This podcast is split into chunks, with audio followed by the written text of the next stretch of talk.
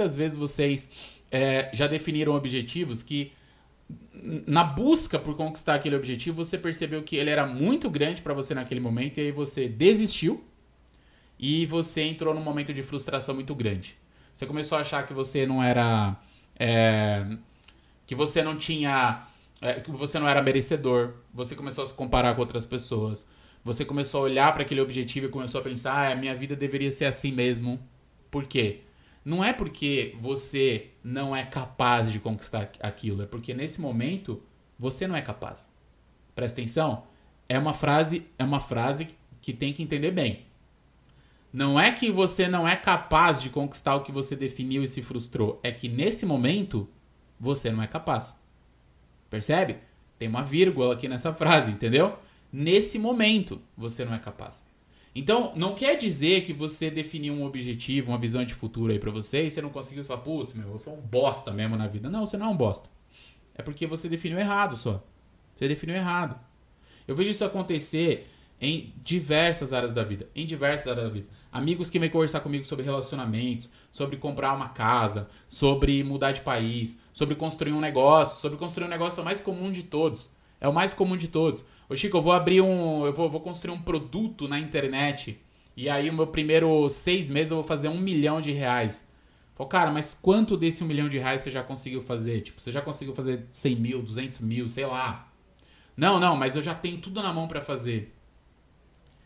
Dependendo é, do, do caminho que a pessoa trilhou, a gente sabe que aquilo é muito complicado. Ou seja, quanto maior a expectativa e quanto menor a conscientização sobre o alvo bem definido e sobre a minha realidade tangível, mais ilusório, mais no âmbito da ilusão eu fico, maior o tombo. Quanto maior o tombo, maior a frustração. Quanto maior a frustração e menos consciência sobre o que é frustração, mais, é, mais eu fico chateado com a vida, mais eu fico depressivo, ansioso, mais eu me comparo e menos eu aprendo com o fracasso. Você ligou? Tem uma matemática nesse negócio. Tem uma matemática nesse negócio, percebe? Então, não é que você é, não é capaz. Você não é capaz agora. Comece com objetivos que são pequenos, poucos e faça eles de maneira consistente e vá se aprofundando. Quer melhorar seu corpo? Melhora seu corpo. Quer construir uma empresa? Comece a construir uma empresa. Mas coloque obsessão naquilo e esqueça todo o resto. Eu vejo pessoas ao mesmo tempo tentando melhorar hábitos, tentando melhorar o corpo, tentando ter um novo relacionamento, tentando abrir uma empresa, tentando virar palestrante, tentando escrever. Aí o cara não vai, mano. E sabe como é que eu sei disso? Porque eu já tentei fazer isso. Eu já tentei fazer isso muitas vezes.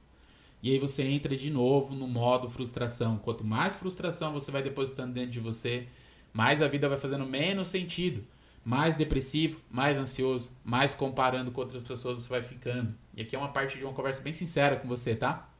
É uma parte bem sincera.